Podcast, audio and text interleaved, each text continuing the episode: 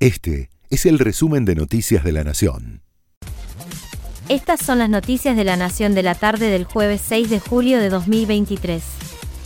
Varias líneas de colectivos, sobre todo en Buenos Aires y el conurbano, están sin servicio, como consecuencia de que una facción disidente de la UTA decidió adelantar la medida de fuerza prevista para este viernes.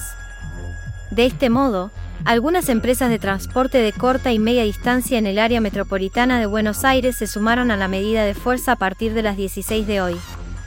El senador nacional Pablo Daniel Blanco, de Juntos por el Cambio Tierra del Fuego, denunció que en los últimos meses estuvo funcionando en Toluín, un radar perteneciente a una empresa de capitales británicos, en un territorio estratégico, a 670 kilómetros de las Islas Malvinas, en la estancia El Relincho, sin intervención del Ministerio de Defensa. Investigan la muerte de un soldado que fue encontrado en un regimiento con dos disparos de fal en la cabeza, uno debajo del mentón y otro en la sien.